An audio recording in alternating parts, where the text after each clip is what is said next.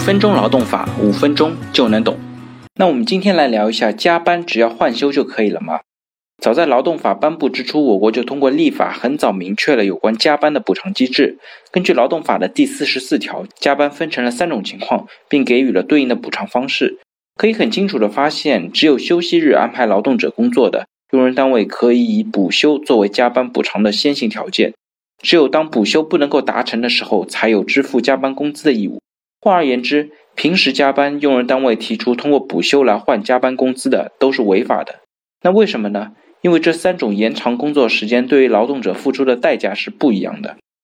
先来谈谈可以换休的休息日延长工作的情况。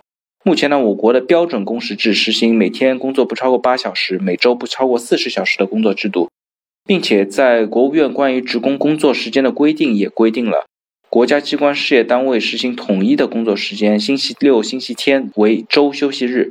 企业不能实行前款规定的统一工作时间的事业单位，可以根据实际情况灵活安排周休息日。因此呢，企业将周六周日作为休息日，只是一个劳动力市场自发形成的共识，也可能是早期劳动力行政管制形成的习惯。既然如此，由于某些特殊原因导致周六周日要安排劳动者工作的，更换一下休息日就可以了。这也是换休的由来。当然，也不知道是什么原因。对于这个不能够安排补休，该如何认定？用人单位应当在多少周期之内实现补休的承诺？法律呢，也并没有给一个明确的说法。不得不说，这是一个非常诡异的设计。根据一般劳动争议的诉讼时效设计，一年之内应该是极限了。那除了休息日延长工作时间的换休存在一定的合法性和合理性之外，其他两种加班形式呢，实际上就没有什么法律基础可言了，甚至连合理性也无从谈起。例如，法定假日的加班补偿机制其实是强制调整法定节假日所赋予员工的绝对休息权利，在法定假日期间无需申请即可休息。每个假日都有它特别的意义，比如说过了元旦，那就只有农历新年了。哪怕是双休日和法定节假日重合，该休息的性质也会转变成法定假日，劳动者享受绝对的休息权。在这种情况下，用人单位要是让劳动者上班让渡休息权，那代价也是比较高的，应当依法支付当日工资的三倍。至于平时延长工作时间的对价，其实是对于劳动者休息权的平衡保护。根据1886年芝加哥工人大罢工为全世界劳动人民创造的五一劳动节的要求，它实现了八小时工作制的劳动者基本保障，一天二十四小时里面八小时工作，八小时休息，八小时归自己。